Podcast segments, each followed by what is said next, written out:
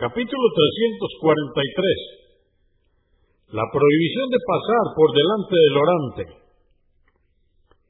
Hadís 1758. Narró Abu al-Yuhaim Abdullah ibn al-Laris ibn Akimah al-Ansari, que Alá esté complacido con él, que el mensajero de Alá, la paz de Dios con él, dijo, si quien cruza por delante de un orante supiera lo que le ocurrirá, se detendría cuarenta puntos suspensivos, y ello sería mejor para él que cruzar por delante del orante.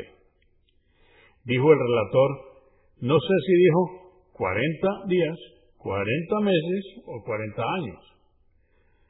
Convenido por Al-Bukhari, volumen 1, número 483 y Muslim, 507.